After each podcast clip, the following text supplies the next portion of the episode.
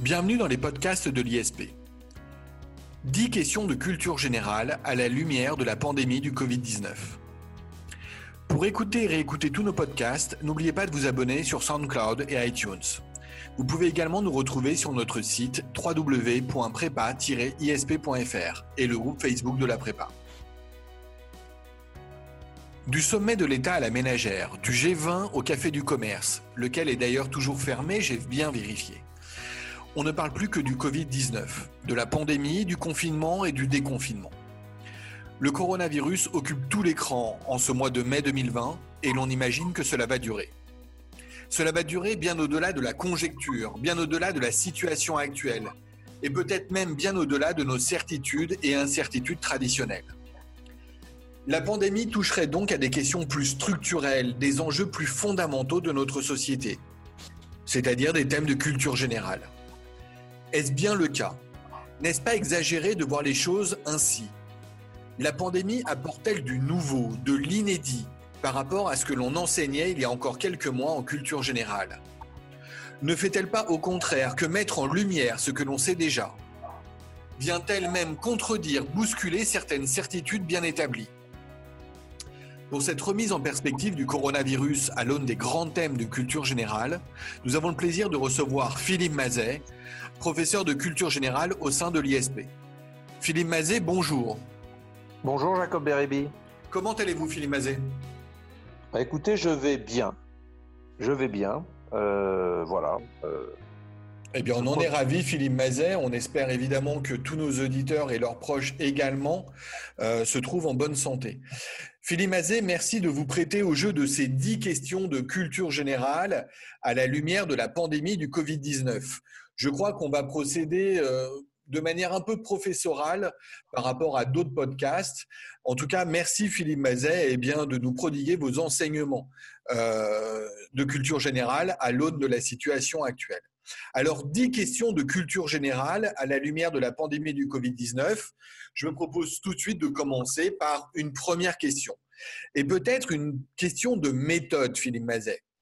Si j'ai bien compris, vous défendez la thèse selon laquelle la pandémie est une bonne illustration, bonne, on s'entend, illustration des problèmes de culture générale qui existaient avant la pandémie.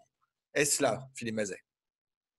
Oui, tout à fait. Je, crois que d'une façon générale, nos étudiants l'ont compris, la culture générale, finalement, c'est faire un aller-retour entre des choses concrètes qui sont dans l'actualité juridique, économique, sociale, politique, sanitaire, nationale, internationale, et des grandes notions. C'est par exemple comme ça qu'on doit lire un magazine d'actualité. On voit un article sur le tourisme vert ou sur les émissions de cuisine ou sur le conflit euh, dans le Caucase, et on se demande finalement, tiens, ça, ce sujet-là concret, à quelle grande problématique je pourrais le rattacher et à quel, au pluriel, euh, sujet pourrait-il être utile? On a l'habitude de faire ces allers-retours. Mais je trouve que cette année, on a, avec le coronavirus, un peu ce qu'on avait l'année dernière, c'est assez exceptionnel, avec les Gilets jaunes, c'est-à-dire un événement qui n'est pas utilisable simplement dans un, deux, trois grands sujets de culture générale, mais dans des dizaines de thèmes de culture générale. Voilà, et je crois qu'on. Et, donc, il y a quelque chose de très utile à prendre le temps vraiment de regarder cette crise à l'aune des grands thèmes de culture générale, parce qu'il y a beaucoup à en tirer sur une multitude de sujets. C'était le cas l'année dernière, euh, il y a un an, hein, euh, à propos de la fracture sociale, des territoires, de la ville, du travail, de, de l'usage de la force, du droit de manifester, de la démocratie, lorsqu'on parlait par exemple des gilets jaunes.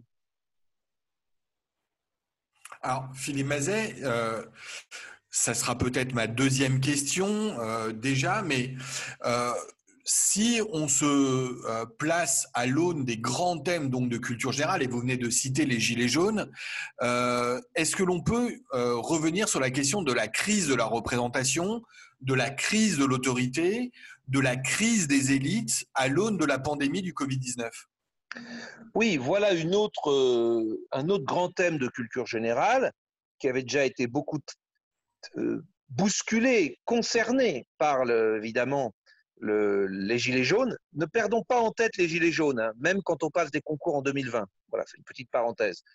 Et par rapport au coronavirus, on aurait pu s'attendre à un festival de euh, d'illustration très forte de la crise des élites, de la crise de l'autorité, de la représentation, etc. Et ben moi, le festival, je ne l'ai pas vu arriver. Je, je renvoie, euh, par exemple, les étudiants de l'ISP ont eu un cours dans lequel on avait fait un tableau avec les différents aspects de la crise des élites, tout ce qu'on reprochait aux élites. On leur reprochait de ne pas être légitimes, on leur reproche d'être incapables, on leur reproche d'être hypocrites, de mener un double jeu, etc. Et je trouve que là, avec, si vraiment cette crise était à vif, hein, comme on nous le dit, euh, sur le point d'exploser, avec tout le populisme qu'on sait, etc., on aurait pu avoir, avec le coronavirus, un festival. Rien que simplement sur déjà le fait que les élites sont incapables. Ben, ils n'ont pas été capables de prévoir la crise, ils n'ont pas été capables euh, de, de, conserver des masques, ils n'ont pas été capables sur le fait plus, grave encore, que les élites servent d'autres intérêts que les intérêts qu'ils affichent. Ben oui, ils prétendent protéger la santé publique, mais en fait, ils servent des intérêts financiers en vendant nos masques. Ils prétendent protéger le pays, l'économie nationale, mais en fait, ils ont laissé des entreprises délocaliser leur production de médicaments en Chine parce qu'ils sont à la solde des grands intérêts capitalistes euh, euh, internationaux. Ils ils sont peut-être même à la solde des grands laboratoires pharmaceutiques ou euh, de l'establishment médical, qui est lié évidemment à l'establishment, toutes les élites sont frères, sont sœurs, hein, journalistique, politique, économique, et qui aboutit par exemple à discréditer un, un médecin comme le professeur Raoult, qui serait lui euh, l'illustration de celui qui est hors du système et qui est donc rejeté, discrédité par un système d'élite bloqué. Enfin, tout, tout ça qui, montre qui, ce discrédit qu'on connaît, qui concerne aussi bien les élites politiques, juridiques, scientifiques, administratives, journalistiques, médicales, économiques, ça aurait dû être un festival et ben, on l'a pas vu. Donc là, c'est quand même un peu un élément de, non pas malheureusement d'illustration euh, qui ferait de la crise du coronavirus une manière d'illustrer de manière cinglante cette crise des élites, qui par ailleurs existe, c'est plutôt un signe que ça va peut-être pas aussi loin que euh, certains auraient pu l'imaginer. C'est donc une nuance, en fait. Hein, la crise des élites, pardon, elle existe, mais là, tel que les choses fonctionnent, je veux dire, ça nous amène à nuancer. Et c'est important de le dire. Je préférais faire du spectaculaire et dire, regardez comme c'est magnifique la, crise de la, des élites qu'on a, mais c'est important, euh, c'est plutôt, gardons ça plutôt pour les Gilets jaunes, parce que là, ça l'a bien manifesté, jusqu'à la suppression de l'ENA. Hein. Euh, en revanche, sur le coronavirus, il y aurait eu, mais il n'y a pas. Il y aurait pu y avoir, plutôt, mais il n'y a pas. D'accord. Alors, Philippe Mazet, vous venez de parler des autorités en général. Euh, cependant, permettez-moi de relever, et ce sera ma troisième question, que en matière de culture générale, vous nous enseignez traditionnellement que l'on parle d'abord du politique. Euh, ah excusez-moi, je vous interromps juste. Euh, les, la culture générale, bien sûr, c'est d'abord des sujets politiques au sens large, de la vie de la cité, mais trop souvent, on a tendance à ne voir euh, par formation, par déformation, dans les dissertations de culture générale, dans les sujets de culture générale, que la dimension politico-juridique. Or, un sujet de culture générale, ça aussi parfois, souvent, une dimension économique et sociale, ça aussi une dimension scientifique et technique, ça a même une dimension culture, valeur sociétale. Hein. Je pense que quand on veut faire de la culture générale, il faut passer un sujet à l'aune de toutes ces dimensions. Le politique, c'est souvent le cœur, mais ça n'est pas exclusif. Excusez-moi, c'est juste une parenthèse importante que je voulais refaire, mais ça, euh, la plupart de ceux qui nous écoutent le savent déjà. Alors, je vous remercie, euh, Philippe Mazet, pour la précision. Effectivement, elle est utile puisque j'allais commettre un impair en envisageant peut-être que le politique, mais permettez-moi tout de même d'insister. Euh, bien sûr qu'il euh, y a différents prismes à envisager, comme vous l'avez dit. et que la, bien évidemment l'apprentissage de la culture générale doit être plus général que euh, de l'envisager à l'aune du politique. Mais si vous voulez bien, ciblons cette question tout de même. D'un point de vue politique, est-ce que vous pouvez euh, revenir avec nous sur les thèmes que l'on connaît, ces thèmes traditionnels, ces thèmes ultra rebattus, que sont la crise de l'État ou encore la crise de la citoyenneté à l'aune toujours de la pandémie du Covid-19, bien naturellement? Oui, alors là encore, oui, alors il y a des choses à dire. Vous avez raison. Là encore, c'est pas pas l'écroulement, hein, c'est pas la fin du monde. Je trouve qu'il y a, si on met en contrepoint les deux crises qu'on a connues et qui sont des très beaux objets de culture générale, la crise des gilets jaunes il y a un an et la crise du coronavirus ici, euh, la crise de l'État, dans plein de dimensions, elle était très net avec la crise des Gilets jaunes. Là, c'est beaucoup, c'est pas ce que je ressens. D'abord, ce que m'inspire le coronavirus par rapport à la, thématique de la crise de l'État, c'est plutôt une illustration de ce qu'on appelle le retour de l'État. On parle beaucoup de dessaisissement de l'État, de, sur fond de mondialisation économique, etc. Et c'est vrai que depuis le milieu des années 70, il y a ce mouvement avec la mondialisation, la libéralisation des échanges, le retour en grâce de l'idéologie néolibérale depuis le milieu des années 70, clairement, déréglementation, privatisation, etc. C'est vrai. Néanmoins, on a observé depuis le 11 septembre 2001, c'est assez précis, euh, quelque chose qui a été de l'ordre du retour de l'État, le retour d'un État protecteur protecteur face au terrorisme, mais aux menaces, mais aussi protecteur face aux crises économiques, aux crises financières, euh, protecteur. L'État protecteur, c'est redevenu une valeur montante parallèlement à la poursuite de la mondialisation. Hein, c'est un peu ce qu'on vit, les deux mouvements que l'on vit depuis euh, le début des années 2000. Et là, je trouve qu'on a une illustration nouvelle du fait que euh, cette tendance au retour d'un État, d'un État protecteur, euh, se porte bien. Enfin, est une réalité. on se tourne vers l'État pour qu'il, d'abord en tant qu'État-providence, nous protège. quid du système de santé publique? Voilà, on attend de l'État, en fait, c'est l'État à travers le système de santé publique, la sécurité sociale, les hôpitaux publics, etc., qu'on soit protégé de la maladie on aurait attendu aussi de l'État qu'il nous fournisse des masques, des vaccins, des tests. Bon, ça n'a pas été le cas. Mais le système de santé a été mis en première ligne et ça a globalement fonctionné. On attend de l'État qu'il nous protège aussi des conséquences économiques de ce qui arrive. Et euh, en France, il faut quand même le noter, la France est toujours considérée comme un État un pays où la dépense publique est élevée, où le niveau de solidarité est élevé. Eh bien, s'agissant de, de, la prise en charge par le au titre du chômage technique, Hein, des personnes qui ne peuvent pas avoir d'activité professionnelle pendant cette période, la France est de très loin le pays qui est le plus généreux aujourd'hui, le plus protecteur en matière de chômage technique.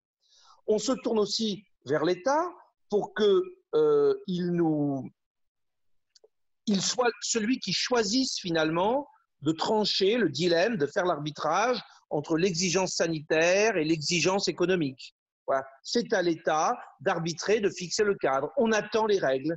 Hein. Euh, je ne suis pas sûr qu'il y ait beaucoup moins de virus le 11 mai que le 10, mais le 11 mai, on se sent plus libre parce que l'État a dit. Donc la capacité de régulation de l'État est vraiment reconnue, consacrée, confortée, et même euh, pour la suite, c'est-à-dire dans cette période de, déconfinement et des mois qui viennent, on attend de l'État, enfin il y a la question de l'école, vis-à-vis du déconfinement, et on, attend de l'État qu'il assure l'égalité entre les petits Français, euh, que euh, qu'on puisse retourner à l'école. Ce qui a beaucoup été mis en avant dans la question de l'école, c'est les inégalités que cela crée entre les enfants de, pour les milieux vis-à-vis d'enfants de milieux défavorisés. On attend des services publics qu'ils soient là. Et après-demain, on attend que l'État euh, s'occupe de la relance économique, qui a un plan de relance, donc l'État keynésien, l'État qui relance l'économie. Voilà, donc je veux dire, ce, ce thème du retour de l'État est quand même consacré. Première idée. Maintenant, toujours par rapport à l'État, excusez-moi, je suis un peu long. Sur le fonctionnement. Je vous en prie, Philippe vous êtes passionnant surtout. il y a, sur le, concernant l'État français, il y a peut-être quelque chose de plus spécifique, là, qui n'est pas du tout une idée de conforter le retour, de consacrer le rôle de l'État, mais qui est peut-être une nuance. C'est que j'ai l'impression que cette crise du coronavirus marque une étape importante dans la, la remise en cause, l'évolution de la culture française, qui est une culture jacobine, qui mise beaucoup sur un État centralisé. Sur plein de sujets, on se rend compte que ce n'est pas forcément de Paris, de l'administration centrale de l'État, du gouvernement, qu'on peut au mieux gérer la crise. D'abord, il y a bien sûr, depuis 40 euh, ans maintenant, un processus très important de décentralisation, et tout le monde comprend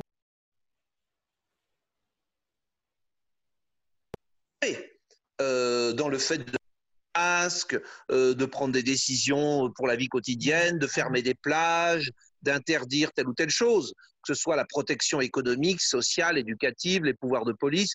Tout le monde comprend que les, collectivités locales par rapport au transport public, à tout un tas de services publics. Donc déjà, la décentralisation, c'est un fait. Mais je trouve qu'il y a quelque chose de beaucoup plus original, ça a été la mise en avant de la déconcentration. Et on voit à quel point la déconcentration n'est pas entrée dans les mœurs. Notre État jacobin est resté jacobin, mais c'est finalement assez bien accommodé de la décentralisation après 40 ans. Hein. Tout le monde reconnaît que euh, euh, aujourd'hui, à travers cette crise, il y a la question de tout qui concerne aussi bien les régions, les départements, les, maires, bien sûr, qui sont en première ligne parce qu'ils assurent un certain nombre de services et que tout ne doit pas être décidé par l'État, qu'il y a des autorités locales qui sont démocratiquement investies pour faire des choix, pour prendre des décisions qui ne seront pas forcément les mêmes d'une commune ou d'un département à l'autre. Ça, les Français l'ont admis, ce qui n'était pas leur culture initiale, très égalitariste, très uniformisatrice, uniformatrice. En revanche, la déconcentration, ça avait beau être écrit dans les textes, le décret sur la déconcentration, il date de 1982. La charte de la déconcentration, c'est une circulaire du 10 juillet 1992, ça fait il y a 30 ans presque, qui expliquait que le principe dans l'État, au sein de l'administration de l'État, c'est que les pouvoirs doivent être pris au niveau local et par exception au niveau central. Donc, la déconcentration, pour les étudiants qui font du droit administratif, c'est un truc euh, classique, c'est un des principes d'organisation de l'État. Pour autant, on voit que les mentalités ne sont pas prêtes. Quand on explique aux gens que chaque directeur d'école, chaque préfet prendra des mesures en fonction des circonstances, pour le français classique, il y a quelque chose de choquant.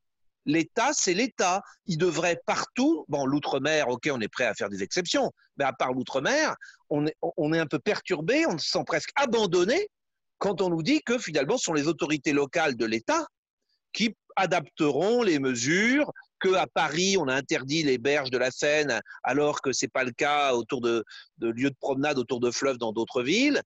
On ne comprend pas pourquoi le préfet de police à Paris décide ça, qu'un préfet ailleurs décide autre chose. On ne comprend pas qu'un proviseur de lycée doive adapter l'enseignement, un directeur d'école, pardon, d'éducation nationale, doivent prendre des mesures spécifiques à son école, alors que dans l'école d'à côté, pourtant c'est toujours l'éducation nationale, c'est différent il y avait une espèce d'incompréhension de la déconcentration, mais pour autant, on se rend compte que c'est inévitable dans une société complexe, dans une société moderne. Les bonnes décisions doivent être prises au plus près, souvent, de ce qui est rencontré, de ce qui est vécu, dans le cadre de directives nationales, dans le cadre des lois et des règlements, bien sûr, et sous l'autorité du gouvernement qui donne un cadre, mais qu'il y a une place pour l'initiative, pour la prise de responsabilité, à l'échelle locale, y compris au sein de l'État. Et je crois qu'il y a une culture de la déconcentration là que je vois poindre, euh, qui est pour moi une mini-révolution. Il y a un dernier, excusez-moi, Jacob, vous m'avez parlé, je crois j'avais noté crise de l'État et crise de la citoyenneté. Tout à fait, Philippe Mazie. Alors sur la crise de la citoyenneté, là, euh, ben là aussi, je suis Qu'est-ce qu'on enseigne, nous, à l'ISP? C'est qu'un citoyen, c'est quelqu'un qui considère l'intérêt général.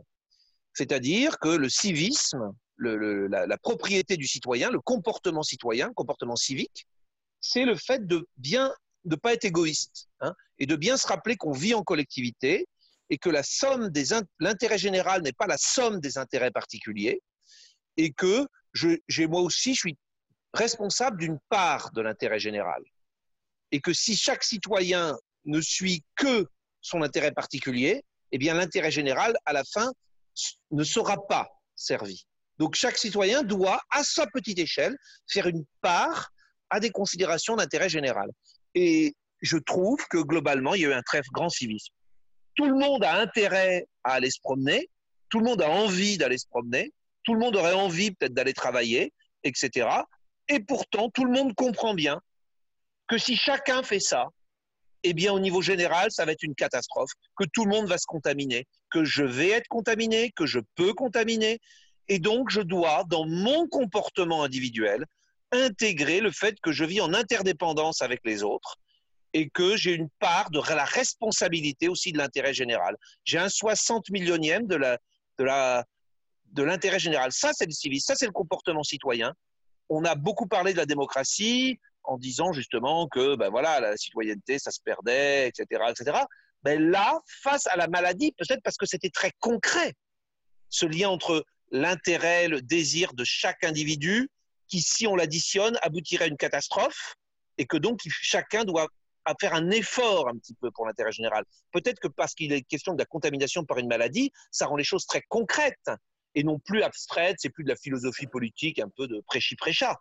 Mais en tout cas, moi, je trouve, j'ai vu des démonstrations euh, que je trouve sympathiques du point de vue de, de ce qu'est la citoyenneté, parce qu'à l'avenir, on pourra peut-être prendre exemple sur cette crise du coronavirus, sur d'autres sujets, pour dire aux Français, vous vous rappelez quand il y avait ça, chacun devait faire un effort, sinon collectivement ça serait une catastrophe, eh bien c'est aussi pareil sur tel et tel sujet. Voilà. Moi, je sors plutôt euh, intéressé et pas, pas pessimiste. Ah, je dis bien à ce stade. Je dis bien à ce stade. Oui, on vous a entendu, Philippe Mazet. Euh, on vous félicite pour votre optimisme. Vous savez que moi, je suis plutôt toujours de nature pessimiste. Mais pourquoi pas? En tout cas, vous me donnez euh, presque, vous me tendez la main pour que je vous pose cette quatrième question. Euh, après avoir évoqué la crise de l'État, après avoir évoqué la crise de la citoyenneté, même si pour le coup, vous avez parfaitement nuancé cette formule. je vais vous interroger sur la démocratie. Quid de la démocratie dans cette période de Covid-19 Je tiens quand même à rappeler que ça n'a pas forcément été une priorité. Tout récemment, on a entendu des critiques de l'opposition sur le fonctionnement démocratique de notre pays au moment notamment de présenter euh, le plan de déconfinement du gouvernement. Euh, est-ce qu'il y a encore une place pour la démocratie dans cette période? Ça, ça, alors c'est un, vrai sujet. Euh, d'abord, il y a toujours cette question de fond. Je suis, c'est un auteur dont je parle souvent, mais Ancionas, le principe responsabilité, qui nous dit les démocraties risquent de ne pas survivre aux problèmes environnementaux il y aura tellement de limitations des libertés individuelles qu'il faudra prendre que euh, finalement la démocratie, les, droits de l'homme, tout ça ne tiendront pas. Moi, je constate que euh, comme ça s'était passé au moment du terrorisme, 2015-2016, des attentats, finalement, on arrive à limiter les libertés individuelles, qui est une des composantes de la démocratie, hein, euh, parce que la démocratie, c'est le pouvoir du peuple, les libertés individuelles, les droits de l'homme, et le civisme. Donc on arrive à limiter euh, tout ça tout en restant dans un cadre très démocratique. Donc là, déjà, moi, je suis assez content. Alors, la vie démocratique continue. Moi, je suis désolé. Euh, je suis même assez sidéré euh, de voir qu'on continue à discuter à l'Assemblée nationale et au Sénat. Ce matin même, il y a une loi qui a été validée par le Conseil constitutionnel sur le nouveau cadre juridique de, l'état d'urgence sanitaire, après une décision de la commission mixte paritaire, donc après adoption du texte, à l'Assemblée, au Sénat, deux lectures dans chaque, une lecture dans chaque Assemblée. Euh, il n'y a pas un jour sans qu'on voit des images d'Édouard Philippe avec Mélenchon derrière ou au Sénat, euh, etc. Le Parlement continue de siéger. Donc je trouve que c'est quand même euh, symbolique. Je pense qu'il y a un gros raté, il y a une grosse boulette, ok C'est les élections municipales. D'accord, le premier tour des municipales, c'est pas bien. Et d'ailleurs, je parlais tout à l'heure de la crise des élites. Souvent, on reproche aux élites de suivre leurs propres intérêts plus que ceux de l'intérêt général. On pourrait se dire, ils ont fait les élections parce que ça les concerne. Hein. De même, ils ont maintenu un match de foot Lyon-Turin parce qu'il y a beaucoup d'intérêts économiques derrière, alors qu'ils ont interdit d'autres choses. C'est vrai, on pourrait faire quelques reproches, mais quand même, les institutions continuent de fonctionner, les libertés publiques continuent d'être assurées, garanties. Un. Deux, euh, par rapport à la citoyenneté, je vous l'ai dit, il y a de quoi être fier par rapport à euh, cet engagement finalement de la, du civisme. On vit en citoyen, euh, on doit considérer l'intérêt général, l'intérêt de la collectivité. Il y a peut-être un sujet sur la démocratie, en revanche, pour moi, qui, se pose. C'est le sujet de où est le pouvoir. C'est un sujet classique. Est-ce que ce sont vraiment nos dirigeants politiques qui décident? Il y a la question de ceux qui les conseillent, les experts, la question de l'expertise, les experts, le pouvoir des experts, le gouvernement des experts, la technocratie, etc. Et là, il y a quand même deux sujets pour moi qui sont très importants, intéressants dans cette crise. D'abord, les médecins finalement, les techniciens je crois que on a assez bien notre gouvernement, comme dans, beaucoup, les autres pays démocratiques, je ne parle pas des États-Unis, hein, c'est une catastrophe, mais ont assez bien expliqué les choses. On dit c'est nous, c'est moi qui dois prendre les décisions, dit un chef de gouvernement, un chef de l'État, mais bien sûr, je ne peux les prendre que en fonction de l'information qui m'est donnée par les médecins et avec un état de la science qui est lui-même très variable et très fluctuant sur le coronavirus. Donc, je trouve qu'on a assisté un partage sain des tâches et des responsabilités entre le technique et le politique, entre la compétence, et là la compétence médicale, ça ne s'invente pas, il n'y a que M. Trump qui est capable de donner des conseils, euh, euh, parce qu'il est sans doute un grand médecin, euh, mais il y a des, éléments médicaux qui ne que seuls les médecins détiennent, et même les médecins eux-mêmes, ça change tous les jours, ils découvrent de nouvelles choses sur cette maladie. Ça, c'est une part. Et il y a une part, un moment de choix qui doivent être faits et assumés par les autorités démocratiquement élues. Et je trouve que les choses sont assez bien faites. Euh, il y a un conseil scientifique auprès du président de la République. On connaît les, les scientifiques de renom qui sont là. On sait qui c'est. On sait quels sont les avis qu'ils donnent. Et le président nous dit, ben voilà, on m'a dit si, je choisis ça, mais si ça évolue, je ferai autrement. Donc là, il y a quelque chose de très sain, alors qu'il y aurait toujours le risque, euh, c'est un vieux débat dans la démocratie, de voir le pouvoir finalement capté en coulisses hein, par euh, des experts, économistes, juristes, euh, scientifiques, médecins, qui finalement seraient les vrais auteurs de la décision, le politique ne faisant que la ratifier. Moi, je crois que c'est clair et transparent, et ça se passe bien. Après, il y a un autre sujet, quand même, un autre sous-sujet, qui est celui de la technocratie. Parce que les gens qui conseillent les politiques, du fait de leurs compétences euh, professionnelles. Ça peut être soit des experts, je dirais, de domaines très précis, des médecins, des scientifiques, etc., soit des gens qui sont des techniciens finalement de l'exercice du pouvoir, plus généralistes. Hein. C'est plus ça qu'on désigne par technocratie.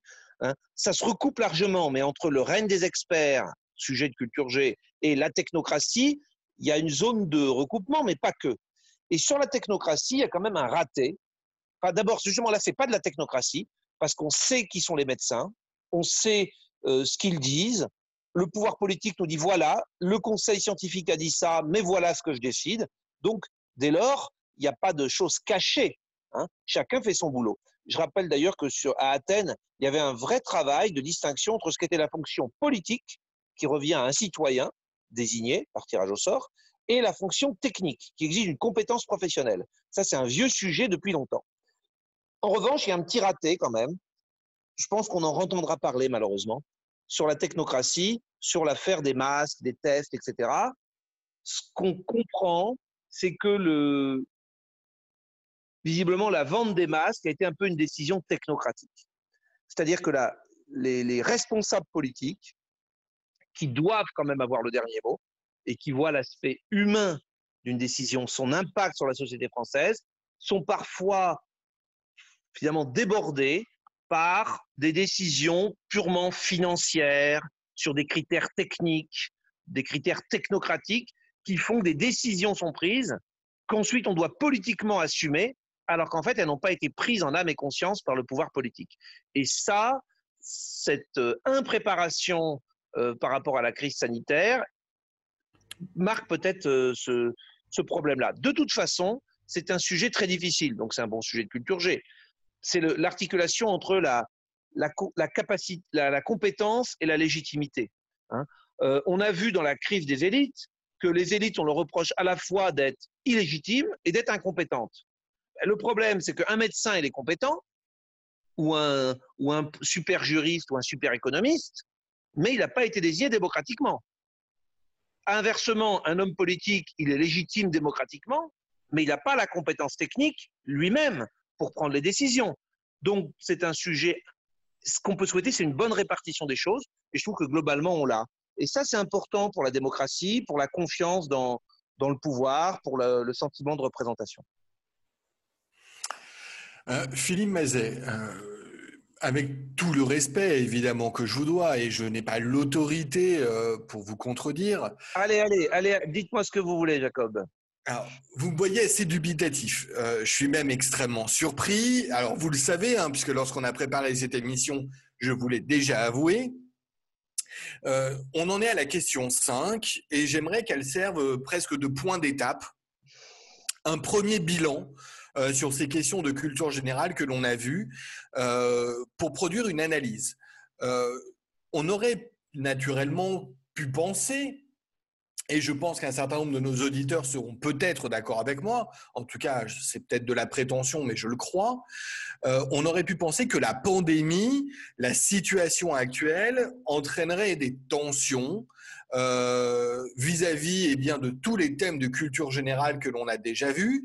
On pourrait penser que la pandémie alimenterait finalement eh bien, les crises dont on a parlé, et vous, vous nous dites, à propos de la citoyenneté, à propos de la démocratie, euh, et vous nous dites depuis le début de cette émission, presque, pardonnez-moi de résumer ainsi, que tout va bien. Alors, expliquez-nous, levez ce paradoxe, expliquez-nous ce mystère. Comment est-il possible que eh bien, ces thèmes de culture générale à l'aune de la pandémie révèlent plutôt chez vous un certain optimisme? Euh, je vais vous répondre et après, je souhaiterais, si vous le permettez, revenir un peu en arrière. Euh, sur Philippe un, Mazet, vous êtes libre de le faire. Bon, alors, je, je, reviens en arrière tout de suite. Pardon. Euh, quand je parlais de la différence entre l'expert et, et, le politique, finalement, il y a évidemment l'ouvrage majeur de Max Weber que tout le monde connaît, hein, j'espère, Le savant et le politique. Et il nous dit, le savant, il, il a une éthique, qui, le boulot n'est pas du tout le même d'être un savant un médecin, par exemple, un scientifique ou un politique. Le, savant, il répond à une éthique de conviction. Quand il dit je pense que le virus ne va pas faire de deuxième vague, il a fait ses recherches et que on prend des décisions et qu'il y a une deuxième vague et qu'il y a 10 millions de morts, il n'a pas fait de mal finalement. Il a eu un comportement éthique. Son éthique, c'est de dire ce qu'il croit, euh, ce qui est pour lui la vérité. Inversement, un homme politique qui prendrait la décision à ce moment-là et qui aboutirait à 10 millions de morts, lui, il a mal agi. Parce que l'éthique du politique, c'est pas une éthique de conviction, c'est pas ce qu'il croit, de bon cœur, de bonne foi, c'est une éthique de responsabilité. Il a pris une décision, ce sont les faits. Il a pris une décision qui a abouti à 10 millions de morts. Point. Donc, il est politiquement coupable, éthiquement coupable. L'éthique n'est pas la même, ça amène souvent à distinguer la politique et la morale. Ce sont deux ordres différents. Vous voyez bien, le politique n'a rien fait de mal moralement, mais il a fait mal. Et ça amène aussi, là, à distinguer le savant, le médecin du politique. Donc il y a un boulot pour chacun, il y a des critères de ce qui est bien et de ce qui n'est pas bien pour chacun. Il faut juste pas mélanger les deux et que chacun apporte sa chose. Je repensais à Max Weber et il m'aurait tiré les oreilles si je n'avais pas parlé de lui. Alors, euh, ensuite, il est mort depuis longtemps, bien sûr. Hein. Ensuite, donc, vous me dites tout va bien et vous me faites un petit reproche, Jacob. Bon, euh, tout va bien à ce stade. Hein. Euh, je ne dis pas que finalement la crise de l'État, la crise de la représentation, la crise des élites, la crise de la citoyenneté, la crise de la démocratie, tout ça, on se rend compte avec le coronavirus que c'était pas si grave, qu'il n'y en avait pas vraiment et que c'était des faux thèmes en fait. Je dis pas ça. Je dis que alors que cette crise du coronavirus aurait pu d'ores et déjà être un festival de, poujadisme, de, complotisme, de populisme, euh, de rejet, etc., extrêmement violent, jusqu'on savait, jusqu'on disait de l'état de nos démocraties, je ne le vois pas. Ce n'est pas le cas. Alors en fait, quelle est la même d'individualisme forcené hein euh, Non, on voit du civisme à la place. Alors, quelle est la raison? Malheureusement, je, je crois avoir une réponse. Qu'est-ce qui fait qu'on n'a pas l'illustration de ces grands thèmes? C'est pas que ces grands thèmes se sont évanouis, qui n'étaient pas si graves. C'est qu'il y a autre chose qui prime. C'est la peur. Euh, Ancionas parle de l'heuristique de la peur, le bon effet de la peur. Ben, je crois qu'on est en plein dedans. Il y a un bon effet de la peur. D'ailleurs, il nous dit face aux crises environnementales, si les démocraties veulent survivre, elles doivent faire un bon usage de la peur. Je ne suis pas sûr qu'on ait voulu faire usage de la peur intentionnellement, mais je constate que euh, la peur, finalement, explique tout cela, explique une certaine modération, un certain civisme, euh, un certain sérieux.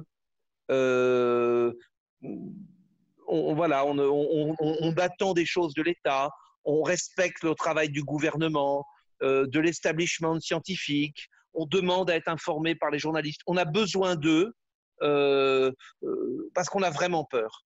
Et donc, on a besoin que nos élites, que nos institutions, etc., fassent leur boulot. On n'a pas envie de leur compliquer la vie. On a plutôt envie de, et nous-mêmes, d'assumer aussi nos responsabilités de citoyens. Alors, c'est un, peu surprenant parce que la peur, souvent, est considérée comme euh, quelque chose de très mauvais. On associe la peur aujourd'hui en politique au populisme, qui joue sur les peurs. Hein. la peur de l'étranger, la peur euh, de l'insécurité, etc. Jouer sur les peurs. La peur serait mauvaise conseillère. La peur conduirait à des comportements irrationnels, obscurantistes, à des euh, d'exclusion violents, la peur de l'autre, le nationalisme, la peur de l'avenir, etc. C'est vrai, la peur peut avoir ce côté extrêmement dangereux par rapport aux valeurs de notre démocratie, mais la peur peut aussi parfois euh, ramener justement à la rationalité, justement au sens des responsabilités. Quand la situation est grave, il ne faut pas en rajouter en euh, se, plaisant à jouer à un jeu de chamboule-tout ou à écouter ses caprices. Il faut être d'autant plus responsable, raisonnable, etc. Et je crois malheureusement que c'est le cas. Alors, d'abord, ça nous rappelle sur cette ambivalence de la peur, qui trop souvent est considérée comme quelque chose de mal hein, dans nos sociétés. C'est pas que mauvais la peur. La peur, tout simplement, ça nous évite de sauter par la fenêtre. Hein. Je veux dire, euh, euh, moi, je suis allé au ski euh, avant le confinement avec mes enfants. ma petite dernière, elle a 5 ans. Je un enfant de 5 ans sur des skis, il s'arrête pas. Hein. Il, lui manque la peur. Donc, il, il pourrait faire des grosses bêtises. Le fait d'avoir un peu peur, ça nous évite de faire des âneries. Hein. il y a des peurs qui sont tout à fait justifiées. Voilà, les gens qui n'ont pas peur, euh, ça finit mal quand même.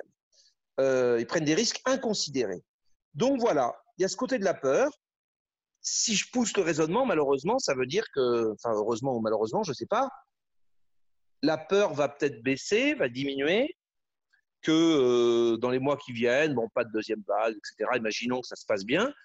Et alors là, euh, c'est pour ça que j'étais assez prudent sur ce qu'on voit à ce stade. On reviendra peut-être sur cette antenne pour en parler.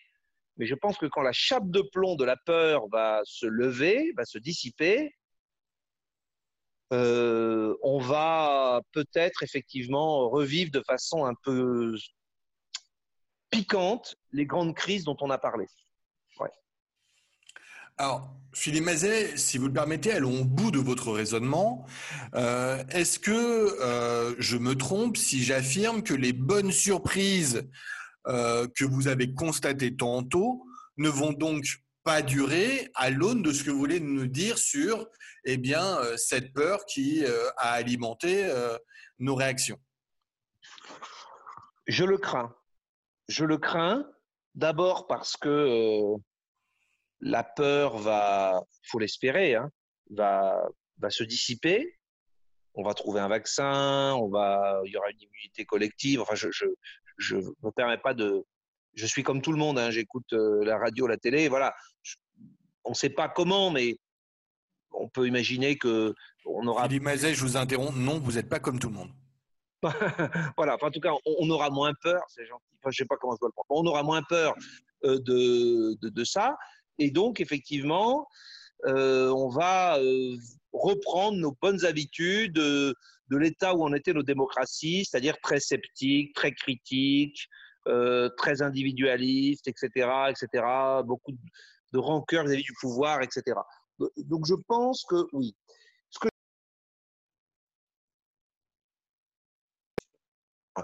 Enfin, le fait que la peur s'estompe, c'est aussi les crises.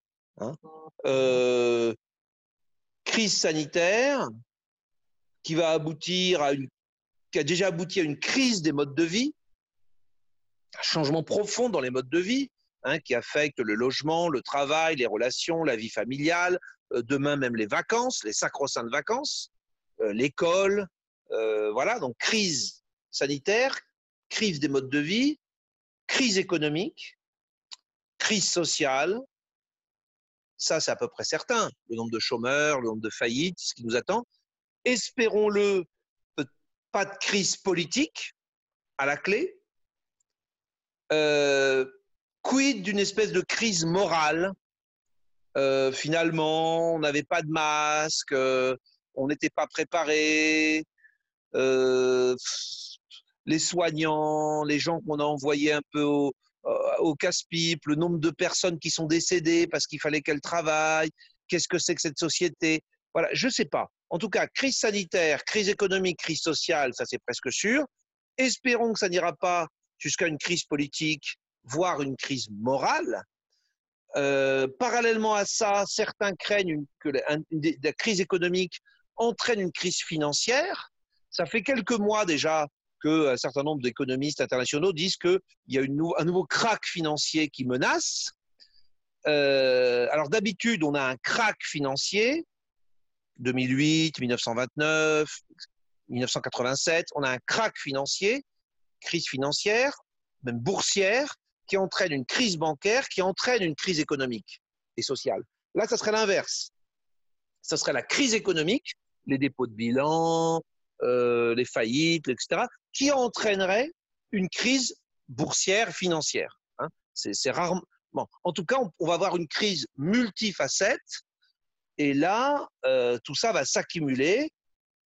Y aura-t-il peut-être même une crise diplomatique au sein de l'Union européenne? Euh, Ça commence déjà avec l'Allemagne hein, sur une question financière, avec la Chine, entre les États-Unis et la Chine si on découvre que les Chinois nous ont menti, que l'OMF était avec eux, je ne sais pas. En tout cas, on va vers euh, cette affaire de ce virus, hein, ce petit virus, tout petit, de quelques microns. Il va avoir créé un sacré bazar. Il va laisser derrière lui une somme de crises qui vont s'accumuler, s'entraîner les unes les autres. Et euh, c'est pas terrible. Voilà. Et donc, oui, je pense que les bonnes surprises ne vont pas durer pour cette raison. Euh, maintenant, vous aurez noté, je dis souvent pour nos, je le dis pour nos étudiants, que souvent une crise ou un problème ne reste pas d'une seule nature. Hein. Euh, évidemment, le, truc formidable, c'est, je dirais, la, crise de 29, hein, qui commence par une crise boursière, crise financière, crise bancaire, crise économique, crise sociale, crise politique, accessoirement, Seconde Guerre mondiale avec Auschwitz, Hiroshima à la clé. Hein. Voilà. Euh, c'est important de se rappeler de ce caractère multidimensionnel de ce qui se passe dans nos sociétés. Voilà, pour peut-être, je le dis, je pense à quelque chose de très scolaire, mais parfois on a une idée, on dit ah oui, c'est la crise, ah oui, il y a un problème, puis on doit faire un paragraphe avec ça ou une sous-partie avec ça. Ben, si on reprend les différents aspects, les différentes conséquences dans différents domaines, finalement, on a bien une idée directrice dans son paragraphe ou sa sous-partie, mais qu'on décline sous différents prismes et c'est tout ce qu'on vous demande pour que la copie se remplisse toute seule. Excusez-moi de cette remarque hyper scolaire, mais je ne peux pas m'empêcher. Voilà. Philippe Mazia, elle est, elle est, très utile pour nos élèves qui passent les différents concours et les épreuves de culture générale. Vous avez évoqué, Philippe Mazet, l'expression de crise sociale. précisément, un an après la crise des Gilets jaunes, en quoi la pandémie est-elle aussi un analyseur des fractures de notre société? Est-ce le cas déjà?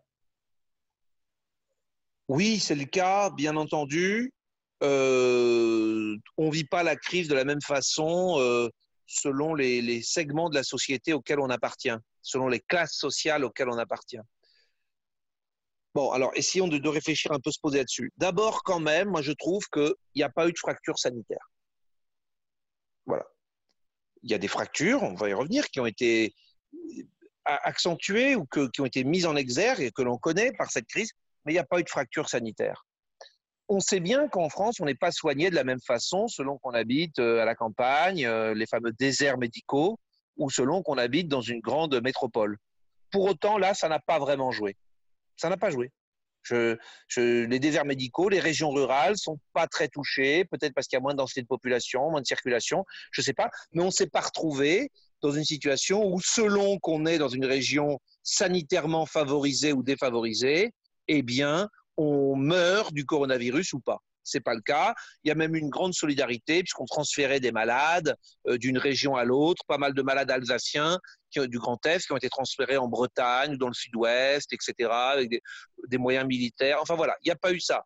Cette crise sanitaire, enfin cette euh, fracture sanitaire, elle existe hein, aujourd'hui entre métropoles et voilà, et elle existe une fracture territoriale en France, mais qui là n'a pas joué je voudrais quand même rappeler que dans d'autres pays, la fracture sanitaire, c'est vraiment une fracture socio-économique. C'est-à-dire qu'aux États-Unis, le désastre vient du fait qu'il y a tout un tas de parties de la population qui n'a pas accès à la santé. En France, ça n'existe pas. Tout le monde est soigné. Il y a la CMU et même la CMU complémentaire. Et quand on est malade du coronavirus, on appelle le SAMU, les pompiers, ils viennent, ils vous emmènent à l'hôpital public, on vous prend en charge. Que vous soyez SDF ou que vous soyez euh, milliardaire. Donc, quand même, félicitons-nous, il y a des fractures dans notre société, mais pas sur la question de la santé. Je, le constate. Et il y en a une qui est celle de territoriale, mais qui ne joue pas ici. Et il y a d'autres grands pays développés où, euh, quand on fera les comptes, on verra que ceux qui sont morts, c'est en grande partie du fait parce qu'ils étaient du mauvais côté d'une fracture sanitaire. Donc ça, c'est quand même, en tant que républicain, en tant que vieux républicain, c'est quelque chose, je dis qu'il faut, euh, qui me fait chaud au cœur, il faut le rappeler quand même. Il hein. faut le rappeler. Voilà. Après, euh, en tant que, euh, il y a quand même des fractures. On voit par exemple les dégâts qui sont faits en Seine-Saint-Denis par la maladie, le taux de contamination et le taux de, cas graves, le taux de décès, alors que le premier facteur de gravité, c'est l'âge et que la Seine-Saint-Denis est le département le plus jeune de France. Donc dans le département le plus jeune, on a une surreprésentation de la maladie très différente de ce qu'il y a à 3 km de la Seine-Saint-Denis, c'est-à-dire Paris. Et donc là, on voit bien quand même, c'est pas parce qu'ils n'ont pas accès à.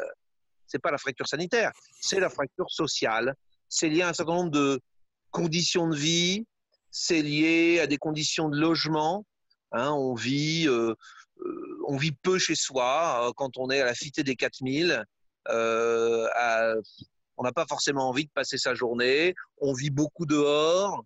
On a pris l'habitude aussi de vivre un petit peu sans respecter toutes les règles juridiques hein, édictées par l'État. Et donc, on est peut-être moins sensible à des interdictions, à des consignes, etc. Et à la fin, tout ça aboutit quand même à ce, désastre sanitaire en Seine-Saint-Denis. On a vu des, des, éléments aussi de fracture qui concernent euh, le logement. Euh, il y en a qui, notamment, ben, quand on est riche, on a plusieurs logements, multirésidentialité, hein, et donc euh, Paris s'est vidé. 15% des Parisiens sont partis parce que les Parisiens sont riches et quand on est riche, on a une résidence secondaire. Et quand on a une résidence secondaire, ça signifie aussi souvent qu'on a une résidence principale confortable qui fait que le confinement peut bien se passer. Fracture par rapport au travail. Ces personnes qui euh, généralement sont dans les classes sociales favorisées, qui ont un logement principal confortable, on peut passer un confinement supportable, qui ont même une résidence secondaire, euh, dont ils vont profiter pendant le, confinement, sont aussi souvent des professions intellectuelles supérieures pour lesquels le télétravail est possible. Ça veut dire qu'on ne perd pas son travail, on n'est pas forcément au chômage technique, on ne risque pas même de perdre son emploi du fait de la crise du coronavirus, Et puis, ça veut dire qu'on n'est pas obligé d'aller travailler parce qu'on est derrière une caisse, derrière une machine, etc. Voilà. Donc là aussi, on voit toutes ces fractures. ce télétravail amène aussi à une fracture culturelle. Euh, il y a ceux qui sont à l'aise avec les outils informatiques, qui sont, qui généralement d'ailleurs sont dans les classes les plus favorisées, qui habitent dans les territoires qui sont très bien connectés en haut débit, comme les gens qui habitent dans les métropoles, qui ont un équipement à titre personnel et à titre professionnel de haute qualité, ordinateur, téléphone, fax, imprimante, avec du papier, ce qui est une denrée rare, euh, plusieurs écrans, des tablettes, etc. Et qui ont donc pu continuer leurs activités, pas seulement professionnelles, mais aussi de loisirs, de consommation, assez facilement, parce qu'ils sont du bon côté de la fracture numérique. Et tout ça amène correspond à une fracture culturelle. Alors cette fracture culturelle, je pousse plus loin, elle a été très sensible par rapport à l'école. L'école aujourd'hui, dans une famille favorisée où on a quatre on est en métropole, euh, haut débit, 4G, à la maison on a euh, un très bon équipement informatique, chacun a sa tablette bien entendu, on a des parents qui savent s'en servir, et on a des parents qui peuvent aider pour suivre en classe, parce que même on fait des études, c'est pas du tout la même chose, à l'opposé, que d'être dans un logement exigu avec des parents qui ne peuvent pas nous aider pour le pour l'école, sans matériel, etc. Là, la fracture culturelle, elle est terrible. Et j'entends que le ministre de l'Éducation nationale a mis cela en avant. Même le président de la République, on dit il faut que l'école reprenne parce qu'on est en train de perdre une partie de nos enfants. les plus fragiles, les plus vulnérables, les moins favorisés décroche complètement. Euh, voilà, fracture culturelle, fracture numérique, fracture territoriale, fracture sociale, fracture par rapport au logement, fracture par rapport au travail. on a l'impression qu'on se répète, hein, qu'on vise toujours un peu les, deux mêmes cas. Hein, la famille euh, parisienne du 7e arrondissement et d'un autre côté, la famille euh, malienne de la cité des 4000 à la Courneuve. Bah oui, bah oui, c'est comme ça. Et puis il y a une autre fracture à laquelle on pense pas toujours, c'est la fracture générationnelle. Alors, il n'y a pas de guerre, de, conflit des générations. Hein. Ça n'existe pas. Euh, on a, il y a peu de temps, il y a quelques mois encore, on parlait de, de, la réforme des retraites. On n'a jamais vu les jeunes contre les vieux dans la rue. Il n'y a pas de guerre des générations. Il y aurait peut-être de quoi, hein, mais il n'y a pas. En revanche, il y a une fracture des générations.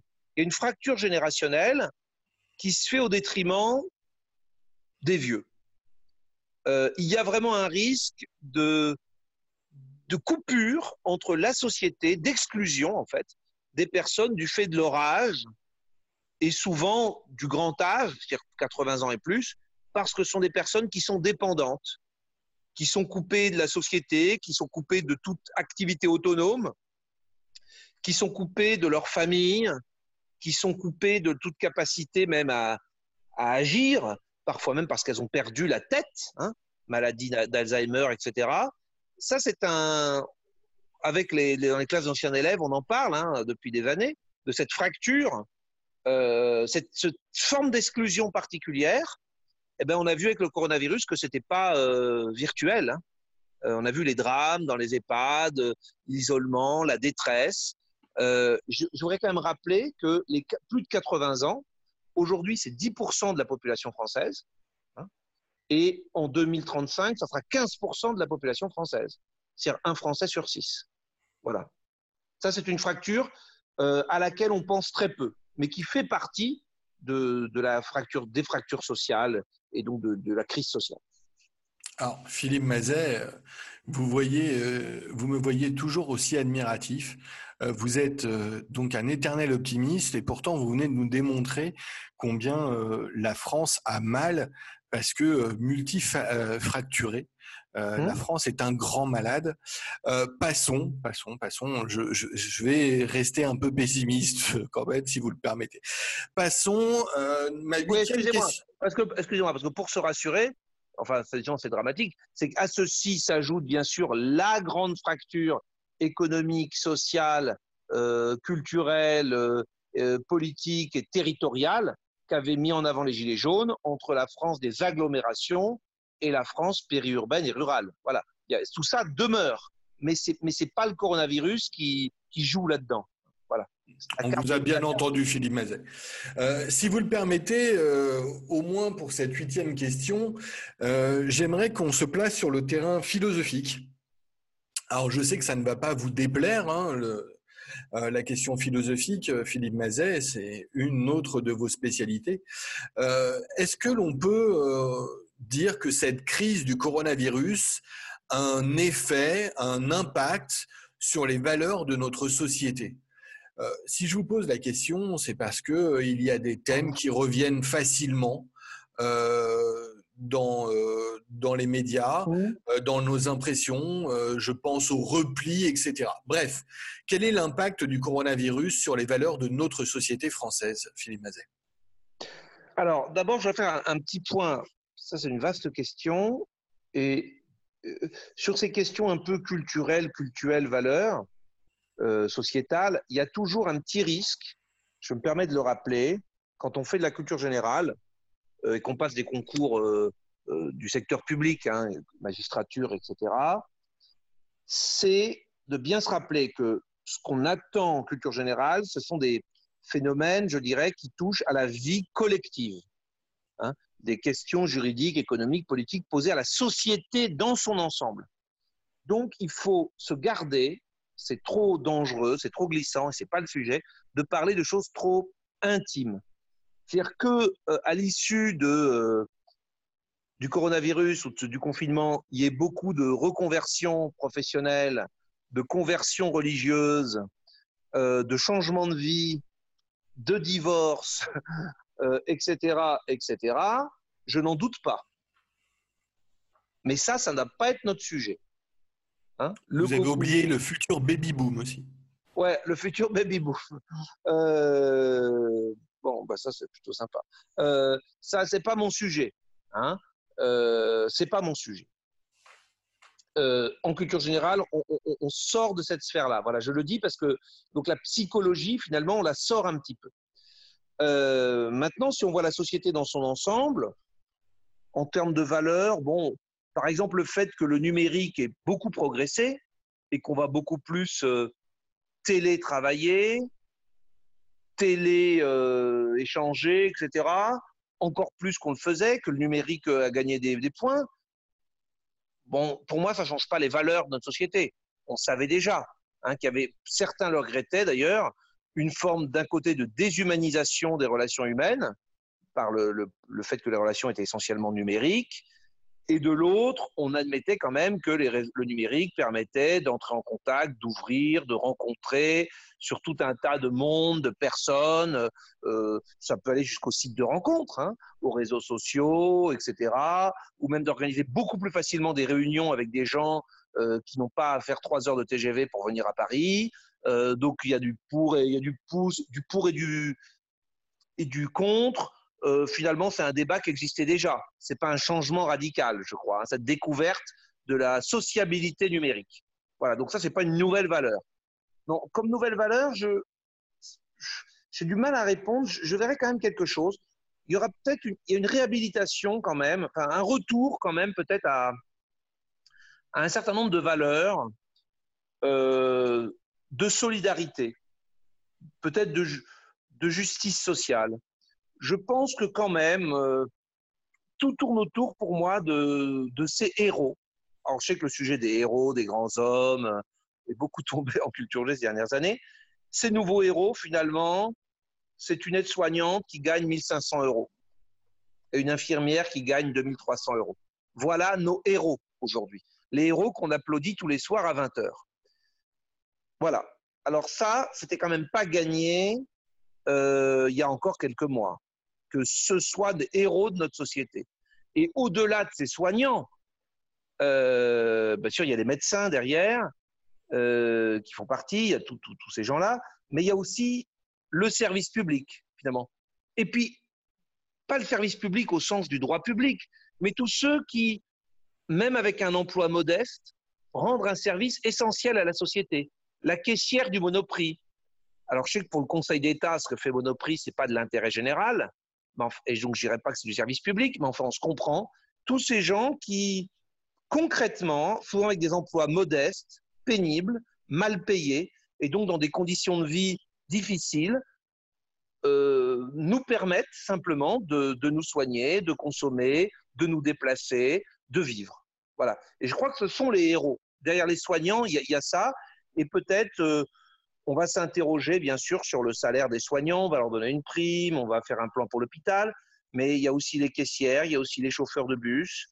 Il y a tout ce petit monde. Et la réhabilitation de tout ça, c'est quand même en contrepoint avec les footballeurs, les stars, euh, voilà, qui étaient d'autres formes de héros. Euh, je crois qu'il y a réhabilitation de ces valeurs qui marque une inflexion par rapport aux valeurs néolibérales quand même, du tout marché, de la réussite individuelle, etc. Et dans le prolongement, ben, je crois que les valeurs d'entraide, de solidarité, de, de conscience de l'intérêt général, d'altruisme ou de, de, jouer collectif, etc., euh, vont plutôt sortir euh, grandissantes de euh, de cette séquence, je pense. Philippe Mazet, j'ai particulièrement goûté vos propos sur cette dernière question et, pour le coup, on s'accorde pleinement. ça m'amène à vous poser une autre question, et eh bien toujours euh, de culture générale, mais sous ses aspects philo, si vous me permettez l'expression. Euh, que vous inspire euh, le thème crise du coronavirus et recherche de sens on entend ça un peu partout, on le lit beaucoup. Il faudrait donner du sens à cette crise. comment expliquer cela et qu'est-ce que ça vous inspire, Philippe Mazet?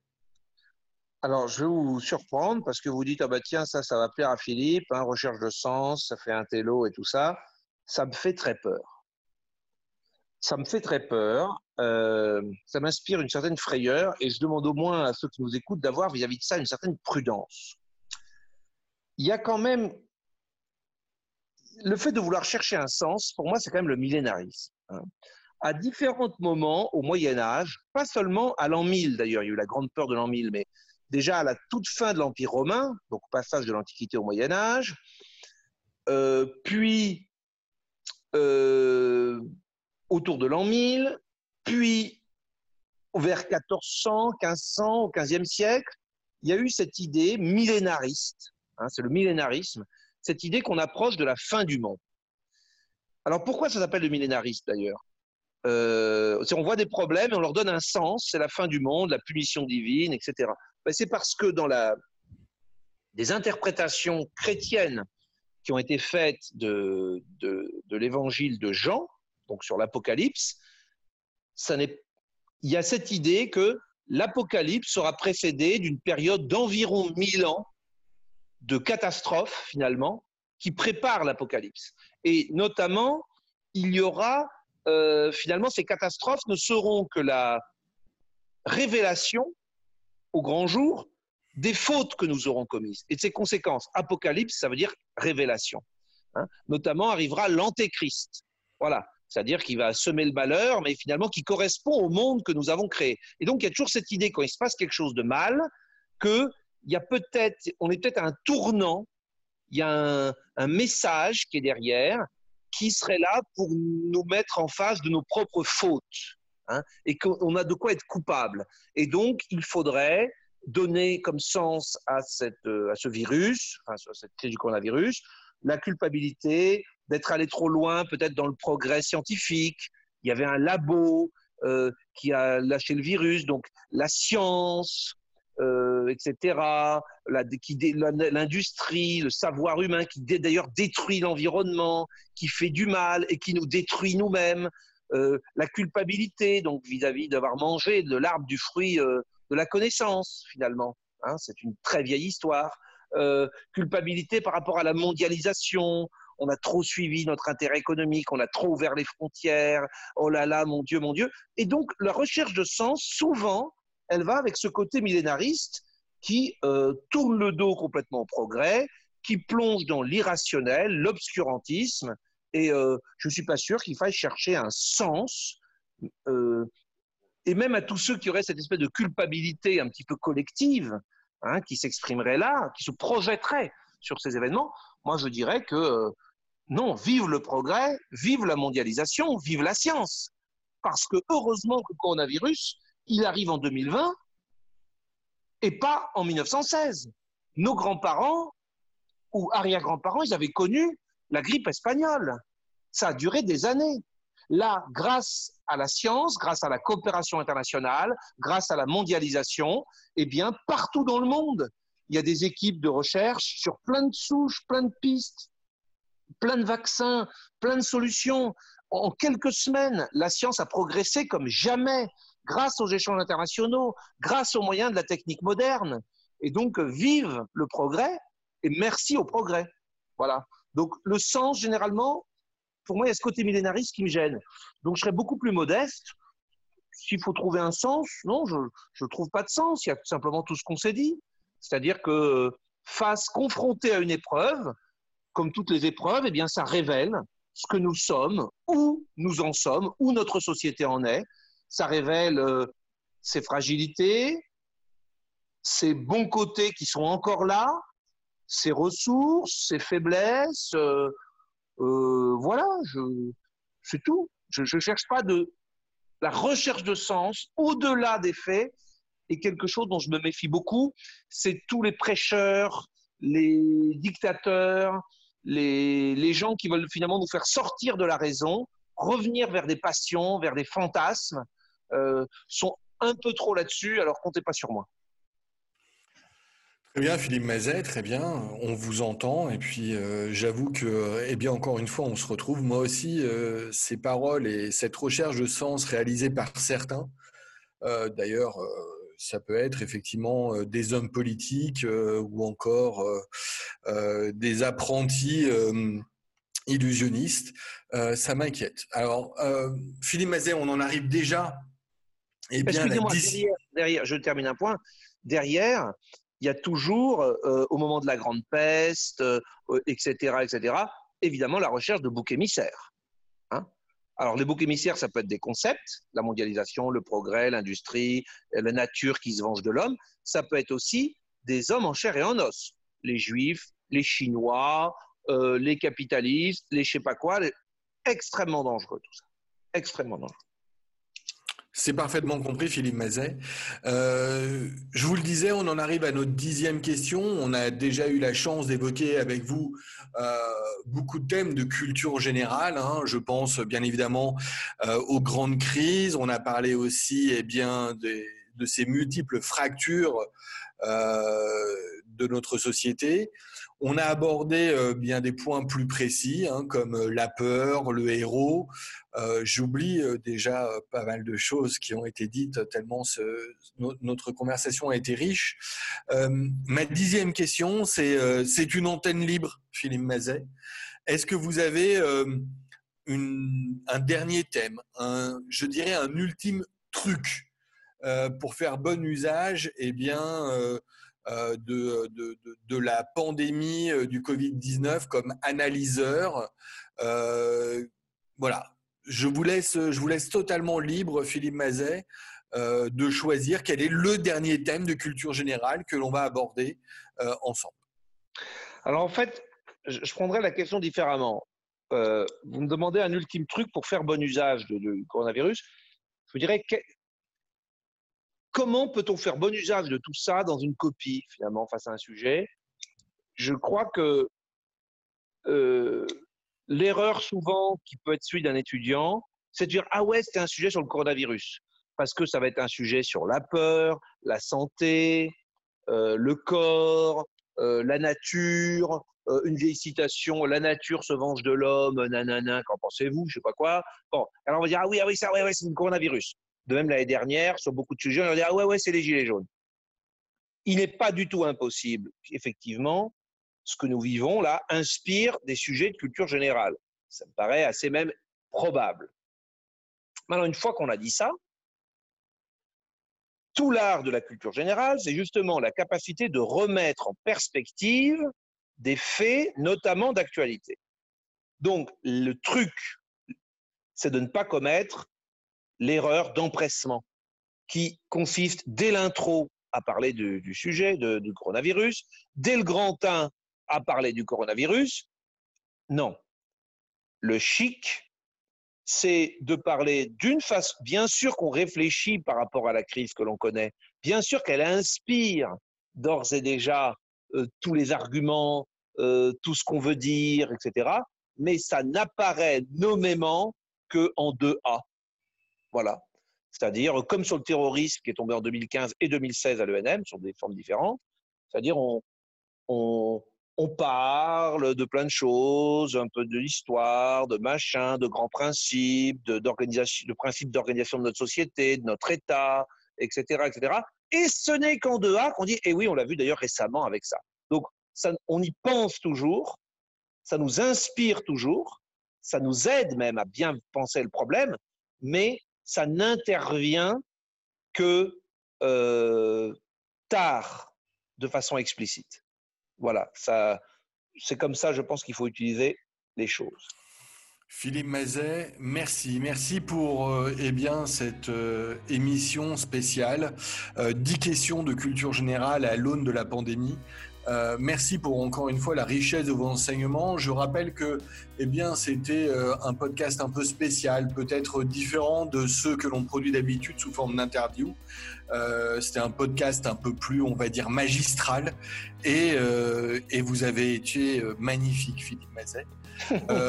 Je conclurai en rappelant eh bien, à tous nos auditeurs qu'ils peuvent euh, commenter eh bien, euh, tout ce que l'on a pu dire et ce podcast comme les autres euh, sur le Twitter de la prépa IRSP, at prépa ISP. Voilà, Philippe Mazet, merci beaucoup. À très bientôt à notre antenne, j'espère. À très bientôt et prenez soin de vous. Merci à tous et effectivement, prenez tous soin de vous et de vos proches. Au revoir.